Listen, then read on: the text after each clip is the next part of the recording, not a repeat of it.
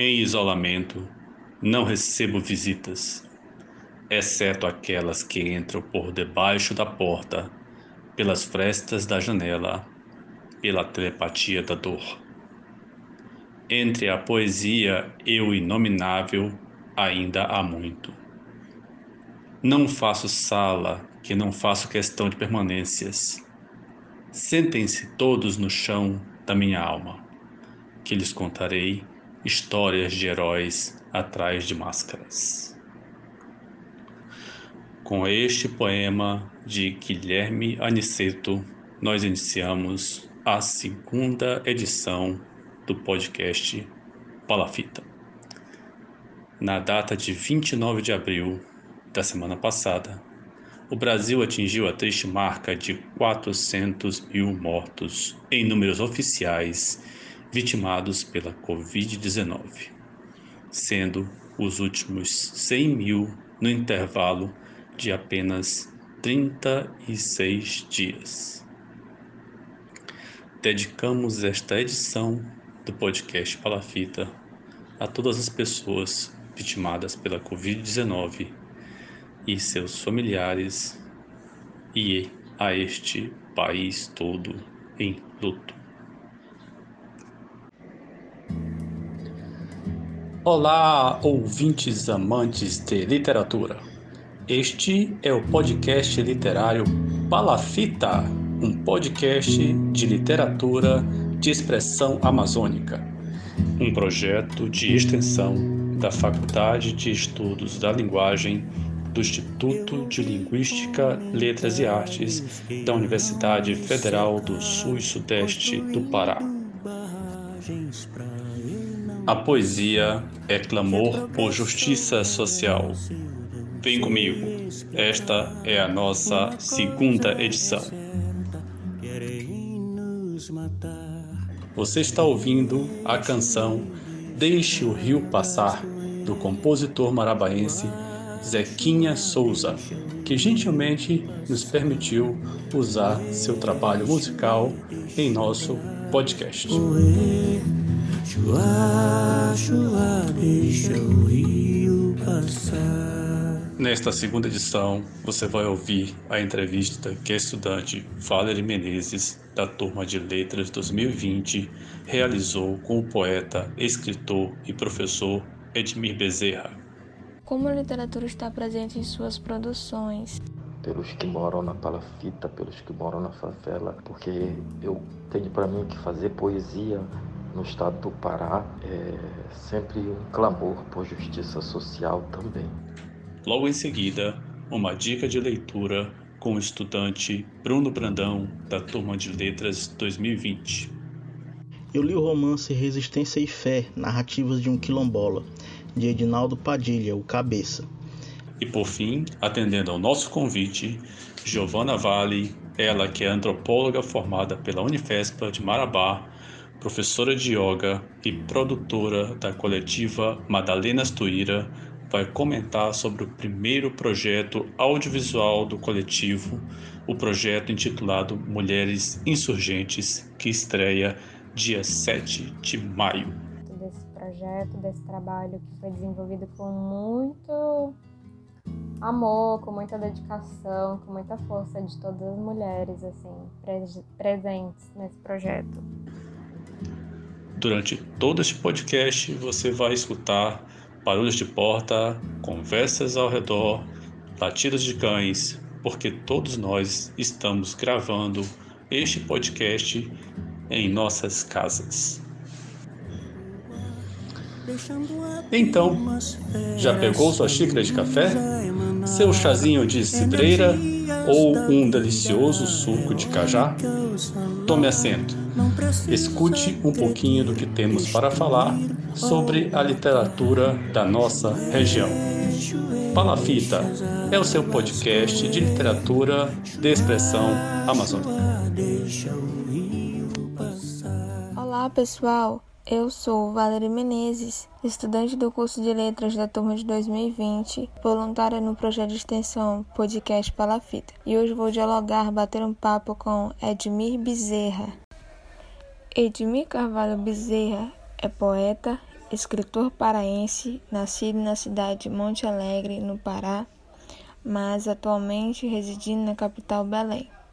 Professor de línguas, possui mestrado em linguística pela UFPA. Publicou os livros Deserúdito Poemas, Águas e Anoitecimentos, Breves Cartas de Amor. O que faço com esse verso de amor? Eu tenho um segredo para suas lágrimas, poesia infantil para adultos lerem, e recentemente o caderno de Benjamin. Então, Edmir Bezerra, é um prazer ter você no nosso podcast Palafita. Que você seja muito bem-vindo. Eu quero agradecer antes de qualquer coisa o convite de vocês.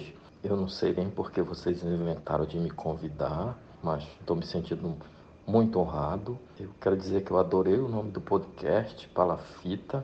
É, assim, assim de uma, uma invenção muito, muito de se identificar com a situação daqueles pelos quais eu clamo também na minha poesia, pelos que moram na palafita, pelos que moram na favela, porque eu tenho para mim que fazer poesia no estado do Pará é sempre um clamor por justiça social também. Antes de começarmos, você poderia nos falar um pouquinho sobre a sua trajetória, sobre a sua pessoa?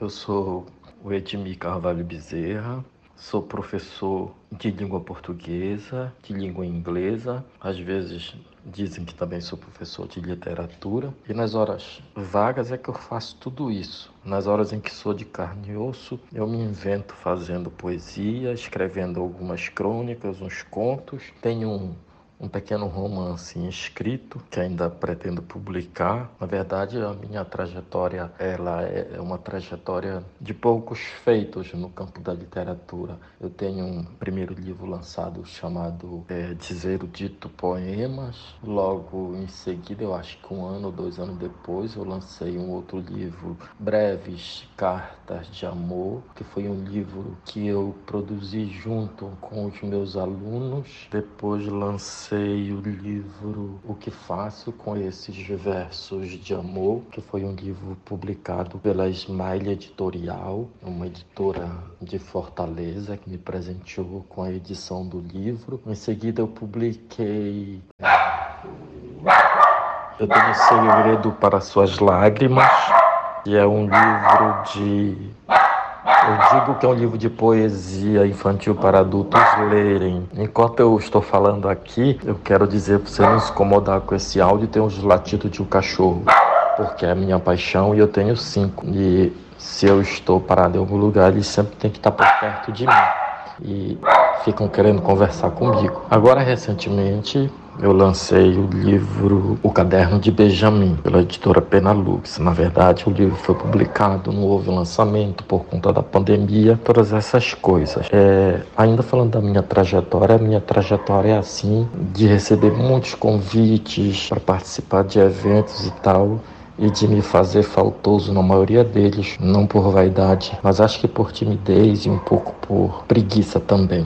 Após um ano de pandemia, acredito que ainda esteja difícil para você, por não estar ativamente em seu trabalho. Dessa forma, como você está atualmente? Você está conseguindo ler, escrever, produzir? E, voltando-se para a literatura, como a literatura está presente em suas produções? E como a literatura está lhe ajudando nesse momento?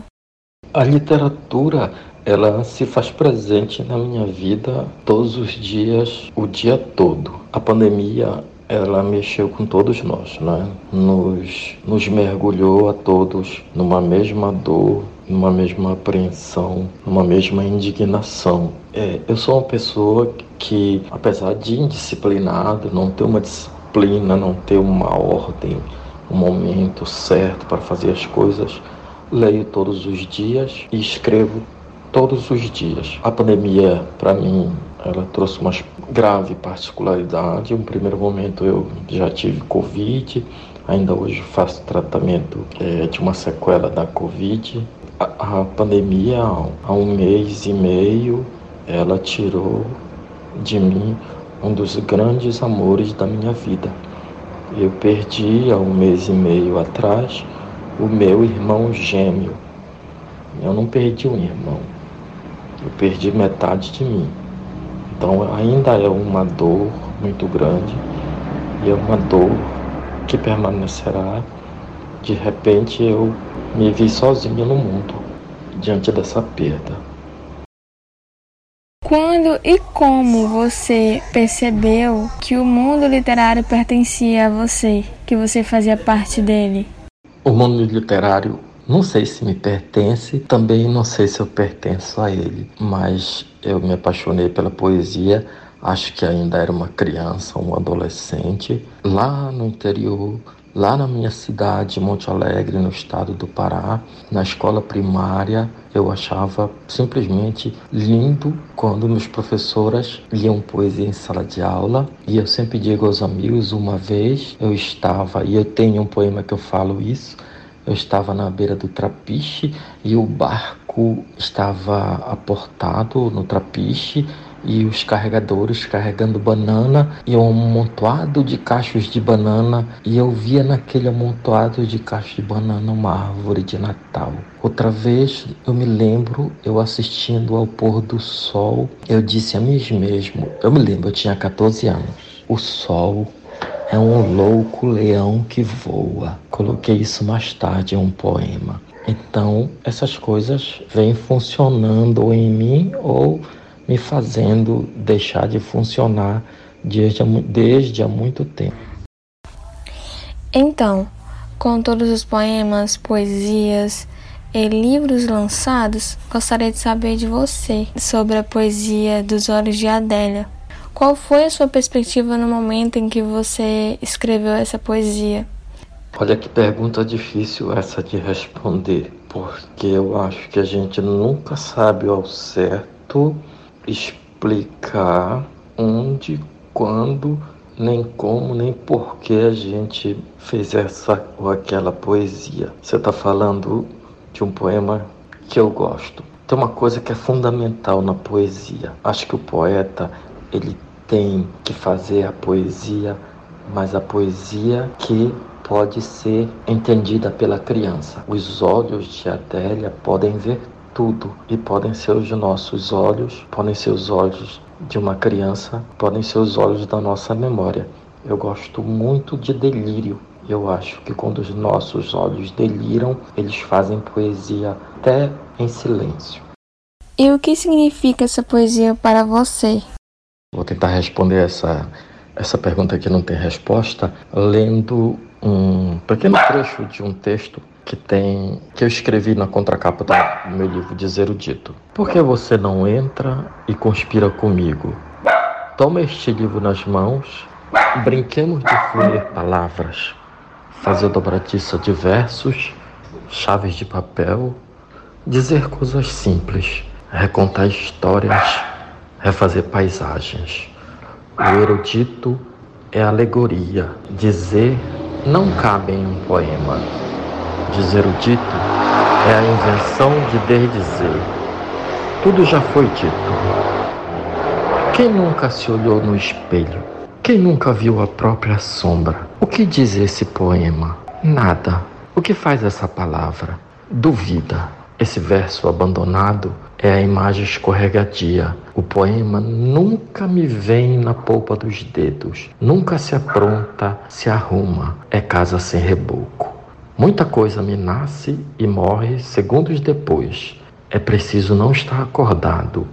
É imprescindível ser lúcido. Corro silêncios imensos atrás de uma palavra e suas entranças Estou sempre desviando dos caminhos. Ao poeta bastam pequenas nuvens, minúsculos vazios, folhas mortas, uma história de amor, uma janela, um regato, o aroma de café creme, uma flor, um telefonema, um chá de hortelã, um risco de morte no Y da tiradeira, um mergulho, um nada, uma ausência, os ajustamentos, os ajustes, a permanente parição. Do poema à poesia há uma solidão que não se explica. São imagens vistas por quem conduz faro nos olhos. E assim, como você explicaria a personagem Adélia? Pois na poesia ela traz vários questionamentos para os leitores, fazendo com que desperte neles o interesse de procurar por certezas e novos conhecimentos.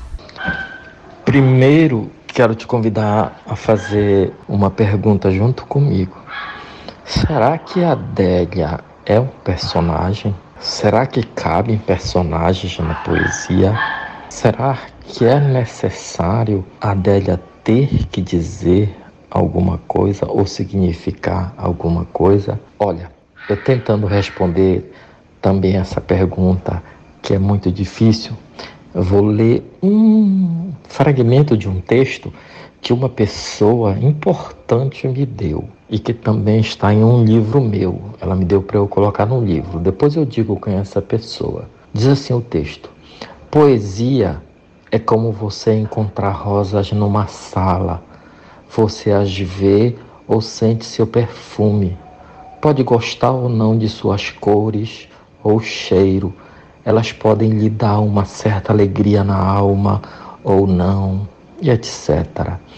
Mas você seria um tolo se perguntasse à dona: que querem dizer essas rosas? Claro, elas não querem dizer nada, elas simplesmente estão aí. A rose is a rose. E um poema é um poema.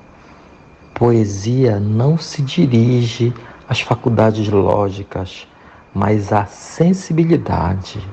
Não se faz poesia sobre ou de alguma coisa alguma coisa. Poesia não descreve, não explica. Explicar cabe à prosa. Poesia é antidiscursiva. Discurso é linha reta. Poesia funciona. Poesia funciona sem limites semânticos, portanto, fora de bitolas. As palavras em poesias adejam, chocam-se, para criar tensões. Poesia funciona em descargas. Seu prodígio é escapar ao real, criar realidades novas. Se o menino está montado num cabo de vassoura, ele criou um cavalo para ele. A criação do poeta se faz dessa maneira, pela transfiguração da realidade. Os poetas criam seus cavalinhos de pau foi o que fez Shakespeare neste verso: O vento senta no ombro de tuas velas. A pessoa que me deu esse texto se chama Manuel de Barros, um poeta com quem eu tive privilégio de conversar. E ele me deu esse texto para colocar no meu primeiro livro publicado. Vi também que você fez um lançamento recente de um livro chamado O Caderno de Benjamin. E eu gostaria de saber se o seu livro supriu as suas expectativas. Todo livro para mim é um projeto, não é uma coisa louca assim. Vamos reunir 10, 20, 30 poemas, pronto, já está na hora de fazer um livro. Não, é um projeto que eu venho elaborando com cuidado. É, minhas expectativas em relação aos, aos livros, geralmente, é difícil dizer isso, eu acho difícil também para muita gente acreditar nisso, mas eu faço o possível para não criar expectativas. Sobretudo me dá por satisfeito de conseguir lançar o livro. Tem uma coisa que é muito rara. Um escritor, um poeta conseguir fazer a publicação de um livro é, sem ter que pagar por isso. Eu nunca paguei para fazer a publicação de um livro. E este é mais um livro que eu não paguei, tá? Que se dispuseram a acreditar em mim e publicaram por mim. Então, este livro já me trouxe felicidades, apesar de não ter tido um lançamento oficial. Tenho recebido críticas boas, comentários bons, de amigos, é claro. Né? Já li algumas resenhas em alguns sites, em alguns blogs, tá? E é um livro que eu digo a todos assim: é um livro de um homem que conta as suas memórias. Quero aproveitar para mostrar que é um livro de simplicidades. Ler um poeminha dele aqui. O poeminha se chama Reza. Ponho na tua boca essa colheita para a viagem. Nas mãos, resto de tempestade.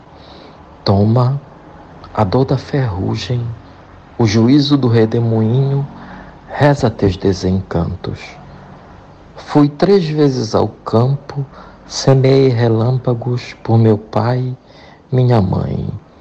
O tremor do roçado fazia um silêncio sujo. Pousa os olhos e reza, diz dizeres ínfimos, faz brotar fachos de música, faz. O segredo das memórias finca raízes no abandono. Será por isso que eu canto? Qual teria sido a sua motivação para dar início à escrita do seu recente livro, O Caderno de Benjamin? Eu não sei nem se eu tenho motivação. Eu acho que eu tenho um vício. Eu tenho que escrever todos os dias. Tá? E eu organizo os projetos e dentro dos meus projetos organizados de escrita estava e está o caderno de Benjamin e eu digo assim é, foi o livro que eu, dos que eu escrevi o que eu mais gosto até porque é o mais recente né talvez o, o próximo eu goste mais do que esse mas por enquanto eu estou curtindo o caderno de Benjamin e acho que eu espero, melhor dizendo, que vocês gostem quando chegar nas mãos de vocês, tá bom? Você poderia comentar conosco como iniciou a escrita no seu livro, O Caderno de Benjamin? Quais são os principais objetivos do livro, entre outros? Como começou exatamente, não consigo, não lembro, eu não sei dizer. Mas um dos objetivos é que você, que vocês me leiam. Olha, eu tenho um negócio que eu digo sempre: eu não vendo livro a estudantes, viu? Se vocês, estudantes, quiserem o meu livro, é só encontrar, entrar em contato comigo que a gente vê a melhor forma de fazer o livro chegar até vocês estudantes. Eu sempre digo assim: olha, se professor não tem dinheiro para comprar livro, imagine os estudantes, não é mesmo? Edmi, você tem ideia de quanto tempo levou para você escrever, finalizar o livro O Caderno de Benjamin? E se para você foi o resultado de todo o ano ao qual você esteve de quarentena? Deixa eu falar uma coisa. Eu tenho um livro que eu estou escrevendo, acho que faz mais de 10 anos. Então eu não tenho um tempo dedicado a escrever um livro. Eu sou meio indisciplinado ou totalmente indisciplinado. Porque esse livro levou cerca de uns cinco anos para ser escrito. Ele não é uma reunião de poemas. Ele é uma reunião de memórias. Eu diria melhor assim o caderno de Benjamin, ele não parou por aí. Virão talvez dois ou três livros ainda com essa mesma temática, que é uma temática memorialista, introspectiva, de saudade, de amor e de delírio, profundamente de delírio. A título de curiosidade, o nome Benjamin tem um significado especial para você? Quanto à escolha desse nome, Benjamin, a procura de vários nomes Pentateuco, na Bíblia, nos cinco primeiros livros, eu chamo de os cinco pergaminhos, é, entre os diversos nomes bonitos que existem no Pentateuco, assim como também, se você for ler a demanda do Santo Grau, você vai encontrar nomes belíssimos. É, e aí, no Pentateuco, o nome Benjamim aparece lá como o filho da felicidade. Benjamim é isso, o filho da felicidade e o filho que quer encontrar, que sonha com a felicidade também. Quando você lê o caderno de Benjamin, você vai ter essa resposta inteira. Acredito que ao longo dos anos, em sua trajetória, você tenha recebido inúmeras críticas. O que você faz para lidar com elas?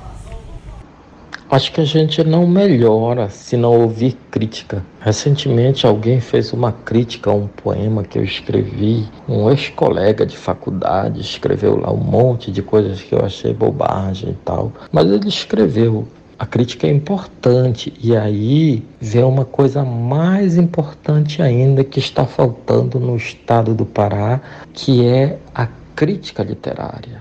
Nós não temos na academia, nós não temos nas universidades a figura do crítico literário que leia a produção contemporânea e que faça uma crítica. Essa figura importante não existe. Eu me bato muito vendo aqui, lendo um, um dia, lendo outro, nossos críticos literários fazendo críticas, eu digo, sobre túmulos é muito fácil falar de escritores mortos, de escritores que já se foram, mas os vivos, os que estão aí, os contemporâneos, não existe a crítica a essa literatura. Não tem ninguém estudando os nossos grandes escritores. Vocês em Marabá têm pessoas brilhantes que eu conheço, que são amigos, que são irmãos. Eu não, não ouço, não vejo ninguém se debruçar em fazer uma crítica séria sobre esses escritores. As nossas academias são empobrecidas de contemporaneidade. Então, Edmir, com todas as suas publicações, produções de literatura, é, em poesias, poemas, livros, como você se vê daqui cinco anos? Daqui a cinco anos, se estivermos lá, tomara que nosso mundo esteja muito melhor. A gente tem uma luta diária para melhorar esse nosso mundo, sobretudo o nosso país, que vive um momento é, absurdamente obscurantista. Daqui a cinco anos, eu quero dizer que, enquanto uma pessoa, um cidadão que escreve, eu quero continuar fazendo a minha poesia, que eu considero uma poesia quieta. Para responder, para fechar essa pergunta, eu queria ler uma poesia aqui de o meu livro que faço, o que faço com esse verso de amor, se chama A Minha Poesia. A minha poesia só tem um lado e ele é triste. Minha canção tem um ritmo lento. Meu silêncio tem um amor e ele insiste.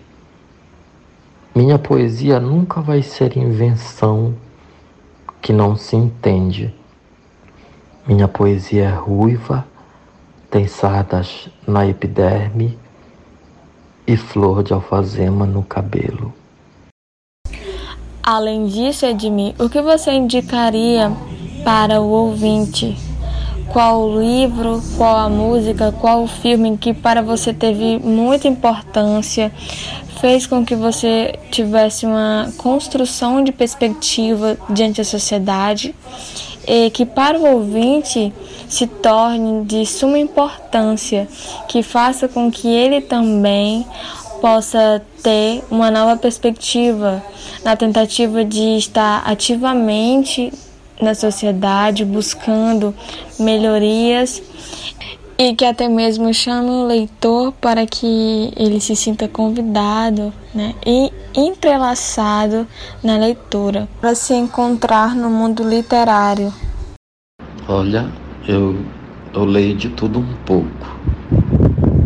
Eu não sou daqueles leitores é, dizia assim: ah, eu preciso sentir o cheiro do livro, eu preciso ter um livro físico nas mãos.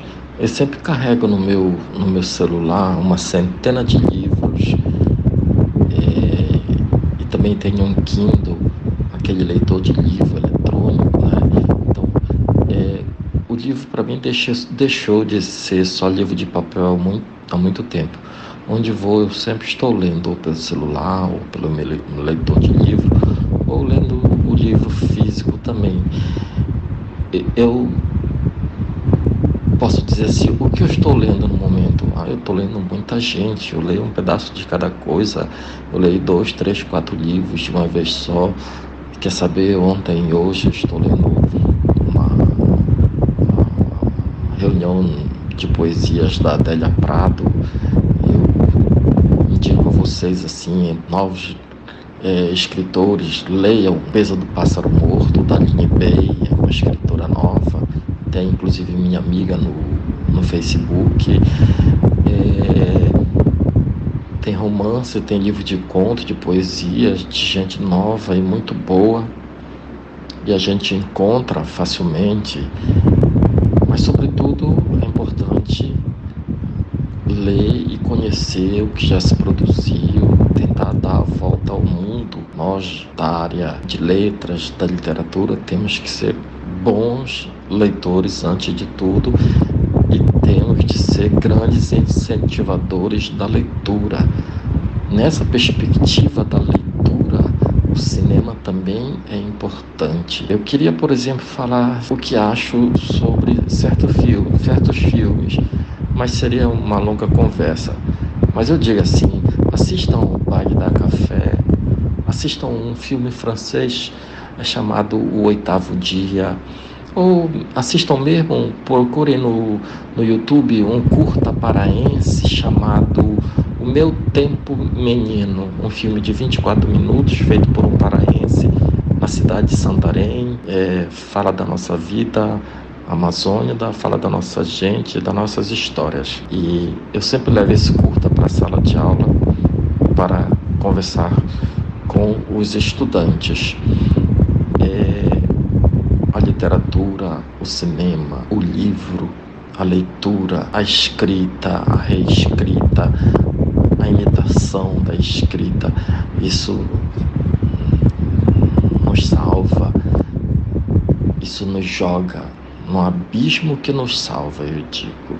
No caderno de Benjamin, acho que eu falo um pouco disso. Então, Edmir Bezerra, somente agradecer a você por ter topado participar do nosso projeto do podcast Palafita, de literatura de expressão amazônica, por você ter nos cedido uma entrevista. Acredito que a sua entrevista foi de suma importância, tanto para nós, colaboradores que estamos à frente do projeto, como para os ouvintes. Muito agradecida pela sua recepção, por ter sido interativo conosco e espero que possamos ter mais interações no que se refere à literatura ao longo dos projetos ao qual possamos ter desenvolvido dentro da Universidade Federal do Sul e Sudeste do Pará. Muito obrigada. Eu queria agradecer a vocês pelo convite, me sinto muito honrado, me sinto privilegiado de poder falar essas coisas poucas e breves mais sinceras e simples. Eu só sei falar simples, ainda não aprendi, aprendi a falar difícil. Acho o projeto de vocês assim de um, uma grandeza é, inspiradora. Tomara que outros queiram fazer como vocês estão fazendo. Quero novamente dizer assim que achei apaixonante o nome do podcast, Palafita. É, agradeço a vocês e tenho certeza que estou à disposição. Beijão, um abraço a todos. Em nome da Faculdade de Estudos da Linguagem do Instituto de Linguística, Letras e Artes da Universidade Federal do Sul e Sudeste do Pará, Unifespa, eu agradeço ao poeta, escritor e professor Edmir Bezerra pela entrevista que ele concedeu à nossa estudante Valerie Menezes. E agora a dica de leitura desta edição. Olá, eu me chamo Bruno Brandão, sou estudante de Letras de Língua Portuguesa 2020 na Universidade Federal do Sul e Sudeste do Pará, em Marabá. E tenho uma dica de leitura de um romance para você que seria muito importante para sua formação. Eu li o romance Resistência e Fé, Narrativas de um Quilombola, de Edinaldo Padilha, o Cabeça, para a disciplina de História da Literatura, ministrada pelo professor Abílio Pacheco. E achei que seria importante para os ouvintes deste podcast. O autor do romance Resistência e Fé Narrativas de um Quilombola, Edinaldo Padilha, o Cabeça, é o líder comunitário do Quilombo de Camaputiwa, ligado a diversos movimentos sociais de luta pelos direitos dos negros e quilombolas, como a Comissão Pastoral da Terra e o Centro de Cultura Negra, entre outros movimentos. Cabeça já foi alvo de diversos atentados contra sua vida. Em um desses atentados, acabaram ceifando a vida de seu irmão. Cabeça já chegou até a fazer greve de fome junto a outras lideranças para que suas exigências fossem atendidas. Nesse romance, publicado em 2015, temos a história de vida do próprio Cabeça e do lugar onde ele vive, o Quilombo de Camaputiwa, no município de Cajari, interior do Maranhão. Desde a sua fundação, pela neta de uma escrava fugida, oriunda de outro quilombo, Cabeça relata como vivia seus ancestrais nos engenhos e o que aconteceu depois da libertação dos escravos, até os dias atuais, onde Cabeça e seu povo continuam lutando pela titulação de suas terras. O livro mostra os preconceitos e a perseguição que os quilombolas sofrem nas mãos de grileiros e até de autoridades públicas que deveriam assegurar os seus direitos à terra e à vida. É uma leitura relevante, pois adiciona um ponto de vista diferente à questão agrária no país, e principalmente na Amazônia, porque, como já é de conhecimento público, a floresta vem sendo devastada e explorada ilegalmente por grileiros e madeireiros o mesmo tipo de pessoa gananciosa que deseja usurpar dos quilombolas de Camaputiwa o seu direito à terra, tirá-los do lugar onde vivem e onde viviam seus ancestrais. Já existem inclusive fazendeiros vivendo na região, com criação de búfalos, pessoas diretamente ligadas a lideranças políticas e funcionários públicos do alto escalão, pessoas que desejam tomar as terras de Camaputiwa e outras comunidades próximas de seu povo, e para isso estão dispostos a tudo. O livro também foca na questão religiosa daquele povo. A religiosidade de matriz africana é muito forte em Camaputiwa, e Cabeça relata sua relação com caboclos e entidades que vivem naquele local. Você ouviu a dica de leitura desta edição. E agora Giovana Vale nos fala sobre o projeto Mulheres Insurgentes, do coletivo Madalenas Tuíra. Eu me chamo Giovana, eu sou integrante da coletiva Madalenas Tuíra, de Marabá, e eu queria falar um pouquinho do nosso último trabalho, que é um trabalho de vídeo performance, que se chama Mulheres Insurgentes, é, dia 7 vai ser o lançamento desse projeto, desse trabalho que foi desenvolvido com muito amor, com muita dedicação, com muita força de todas as mulheres, assim, presentes nesse projeto. E eu vou falar um pouquinho da coletiva e depois eu vou falar desse projeto e do lançamento também que vai acontecer. É, então, a coletiva Madalena Tuíra é uma coletiva que trabalha com performance teatral, né, na vertente do Teatro da Oprimida, uh, em Marabá, desde 2015, a gente nasceu em 2015, a partir de uma oficina de teatro da Oprimida. E aí a gente começou a nossa trajetória é, de performances, né, na cidade de Marabá. E aí a gente trabalha com temas como violência contra a mulher,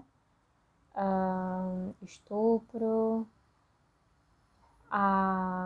e aí no começo a gente trabalhou muito com temas de violência, né, denunciando violências, então tinha nesse caráter de denúncia. E aí o grupo foi crescendo e a gente foi expandindo as nossas pautas e as nossas bandeiras também, né? Então, eu acho que o grupo Madalenas Tuíra é um grupo que trabalha em, em várias vertentes, assim, são mulheres muito diversas que existem no grupo e a gente acaba abordando um, várias temáticas, né? A gente acaba abordando muitas coisas que são um reflexo de quem nós somos e das vivências, violências, experiências que nos atravessam também. E aí, o Mulheres Insurgentes é o nosso primeiro projeto de audiovisual que ele foi viabilizado através da Lei Aldir Blanc, né, pelo município de Marabá. Então a gente foi contemplada por esse edital, edital de Cultura em Movimento, que foi lançado em Marabá. E aí a gente começou a desenvolver nosso trabalho audiovisual e a gente sempre quis, né? Eu fui a diretora e roteirista do, do da video performance e eu sempre falei assim para as meninas, a gente sempre pensou né, em fazer esse trabalho, um trabalho só de mulheres, que a gente ia oportunizar mulheres ali, né, que ia ser um espaço para mulheres construírem. Então, foi uma coisa que eu busquei na video performance é, mulheres, né? Mulheres que fizessem aquele trabalho com a gente. Então, a gente procurou uma, uma design que foi maravilhosa, que foi a Morgana, a gente procurou uma editora mulher, a gente procurou uma filmmaker e a gente se formou também. O que a gente não tinha, assim, que a gente não tinha contato ou não conhecia, tipo uma roteirista, né? Eu falei, a gente falou então, ah, vamos, vamos estudar roteiro e fazer o roteiro nós mesmas, porque eu acho importante também a gente se priorizar, né, nesse sentido. E, e aí é isso. Então a gente construiu um trabalho só com mulheres incríveis. Fiquei muito feliz. E falando um pouquinho do Mulheres Insurgentes, né? O Mulheres Insurgentes, ele trabalha com. A gente trabalha com. Na perspectiva de apresentar arquétipos, né? Arquétipos que nós conhecemos de mulheres, que são imagens que é, a gente traz nesse inconsciente coletivo. E esses arquétipos são né, a bruxa, a menina, a anciã, a mãe. Então a gente trabalha com essas imagens, com esses arquétipos na video performance através de poesias da coletiva, poesias de integrantes da, de integrantes da coletiva. A gente usou poesias de duas escritoras, de duas poetisas maravilhosas, que são uma é a Raíssa Ladislau, que é integrante da coletiva, e a, e a outra é a Wanda Mello, que também é conhecida como Vandinha, que também faz parte da coletiva. É uma honra ser trabalhar com essas mulheres lindas e maravilhosas, talentosas. E então, a partir de, das poesias dessas mulheres, né, poesias construídas por essas mulheres, a gente adaptou um roteiro é, baseado nesses arquétipos, né, de arquétipos de mulheres, é, muito também em cima de um ciclo, né, é, dentro da proposta e dentro da visão de que somos cíclicas, né? de que somos mulheres cíclicas e de que somos como as fases da lua, né? que não somos a mesma durante o mês, o mês inteiro, mas somos passamos por fases mesmo, somos cíclicas, né? E em um período de tempo a gente passa por vive um novo arquétipo, né? Então, o Mulheres Insurgentes traz um pouco dessa ciclicidade também. A gente aborda um pouco dessa a gente aborda essa ciclicidade da mulher, essa ciclicidade que é inerente ao no, a nós.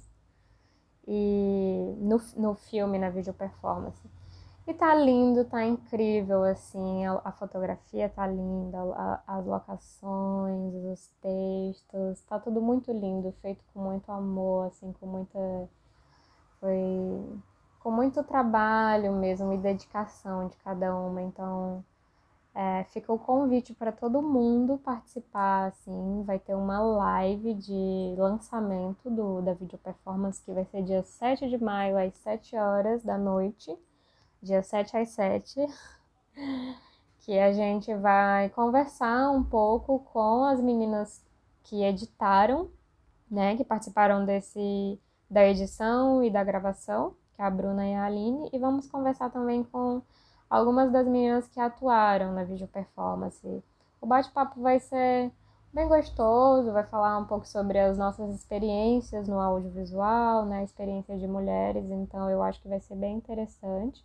E aí logo depois que a gente terminar essa live, é, a, o vídeo, a vídeo performance já vai estar disponível no, em todas as plataformas digitais das Madalenas Tuíra. Então, tem o nosso Instagram, que é Coletiva Madalenas Tuíra, o nosso Facebook também, e tem o nosso canal no YouTube, que tá lá já também, vai rolar, que é Coletiva Madalenas Tuíra também. Então, é isso. Eu espero que vocês vejam que e vida longa, assim, a coletiva. A gente está muito feliz com esse trabalho, né? É o nosso primeiro trabalho de audiovisual e tá incrível, tá, tá incrível. Um beijo, é, gratidão por participar também do podcast do nosso amigo querido, Palafita. Até mais.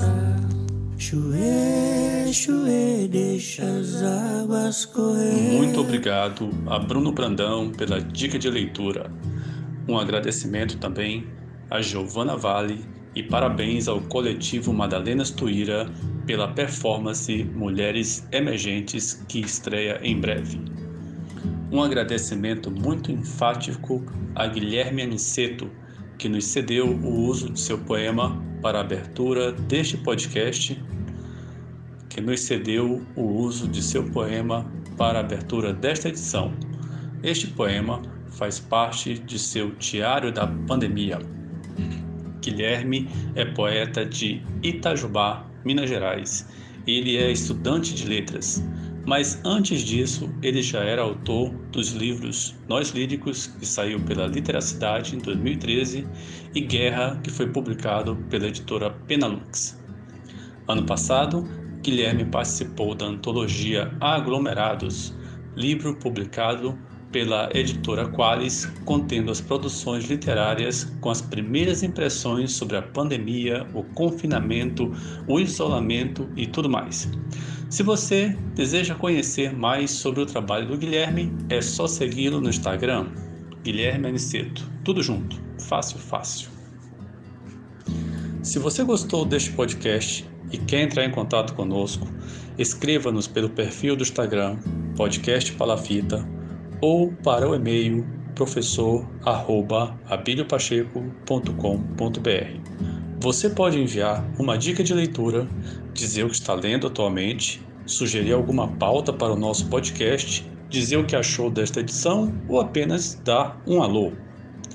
Agradecemos aos ouvintes que escutaram nossa primeira edição semana passada e nos escreveram parabenizando.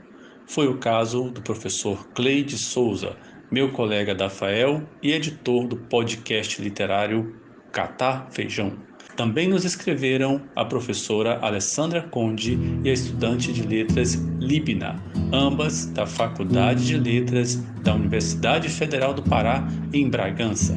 Elas estão preparando uma edição magnífica do podcast A Gente Não Quer Só Chibé, uma entrevista com o escritor Salomão Laredo. Um abraço para a Gabi, contadora de histórias do canal no YouTube Conta Gabi, que na última quinta-feira organizou o sarau Litero Musical na Câmara Legislativa de Marabá. O evento foi presencial, respeitando todas as normas de biossegurança. Eu assisti de casa pelo YouTube e você ainda encontra o evento gravadinho no canal da Câmara Municipal de Marabá. Por fim, um abraço ao pessoal do grupo de pesquisa Narrares, Narrativa de Resistência, em especial a Tânia e Augusto. As sugestões que vocês mandaram estão anotadinhas aqui, viu? Pode deixar. E antes de me despedir, um agradecimento a Renato Guzmão, que me convidou para o Sarau Encharcado de Poesia. O sarau ocorre toda segunda-feira e minha participação, para você que me escuta na terça-feira, que é o dia do lançamento desta edição, ocorreu ontem, 3 de maio, e você ainda pode encontrar no Facebook.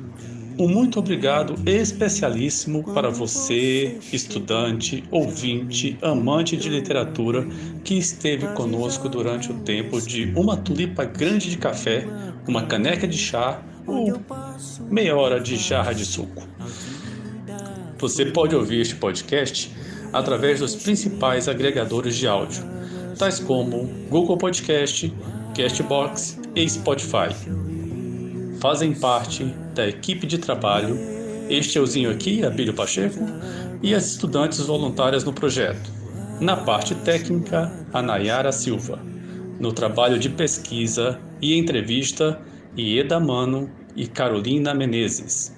Também colaboram direta e indiretamente para este trabalho Marta Eduarda, Cássia Juliana, Juan Carlos, Carlos Eduardo Caed, Gabriela Cavalho e Luana Macena. Durante todo este episódio, você escutou trechos de uma canção de Zequinha Souza, Deixe o Rio Passar. Esta e outras composições deste compositor marabaense você pode ouvir no Spotify e nas principais plataformas de áudio. É fácil, fácil de achar. A gente fica por aqui. Cuidem-se, cuidem de si cuidem dos seus e tentem que os seus também se cuidem. Até! Chua, chua, deixa o rio passar. Chue, chue, deixa as águas correr. Chua, chua, deixa o rio passar.